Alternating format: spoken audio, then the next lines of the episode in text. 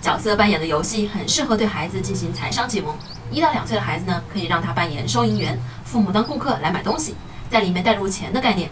钱是可以用来换取物品的，每一样物品都有它的价格。老板是卖东西的人，顾客是买东西的人，让孩子理解买卖的含义。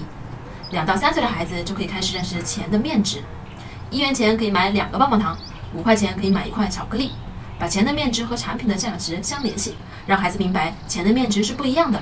三到五岁省钱的概念，带孩子去超市，可以看看超市的打折信息和优惠券。例如，今天棒棒糖做活动，一元钱可以买三个。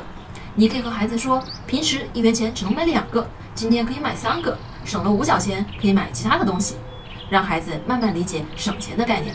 四到六岁可以理解工作和赚钱，父母可以告诉孩子，爸爸需要工作去赚钱。工作不仅可以赚钱，还可以帮助他人，让孩子了解工作可以释放个人价值，回报社会。这样的工作态度会让孩子受益一生，为孩子今后选择工作打开大门。工作更多的是奉献自己的价值，并让孩子懂得钱是来之不易的。爸爸妈妈每天很晚回家，很辛苦，所以宝宝应该体谅父母，学会省钱。很多不必要买的玩具就可以不买啦。我是不完美柚子妈妈，关注我，为你分享最有深度的育儿知识。